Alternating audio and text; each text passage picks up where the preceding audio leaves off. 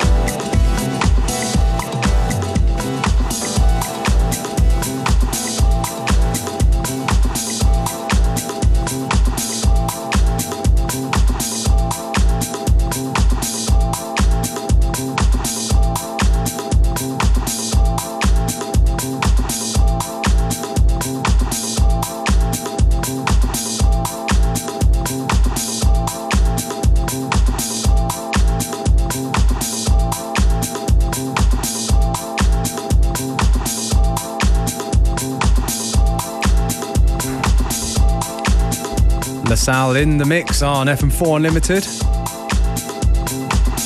A lot of good tunes are played.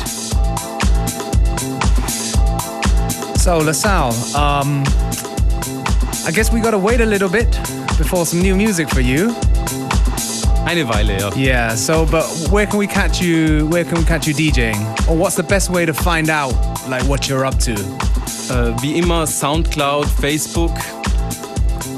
Vielleicht nochmal buchstabieren oder online schauen. L-E-S-A-L-E.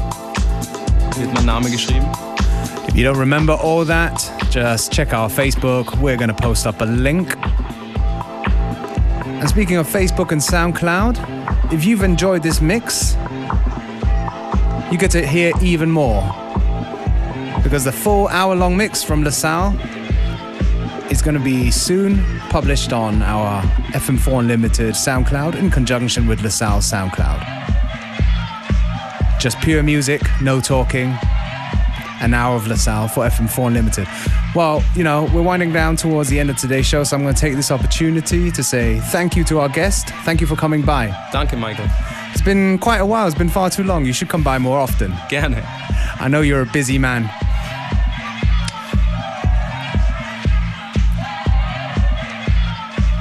FM4 Unlimited will be back same time, same place tomorrow.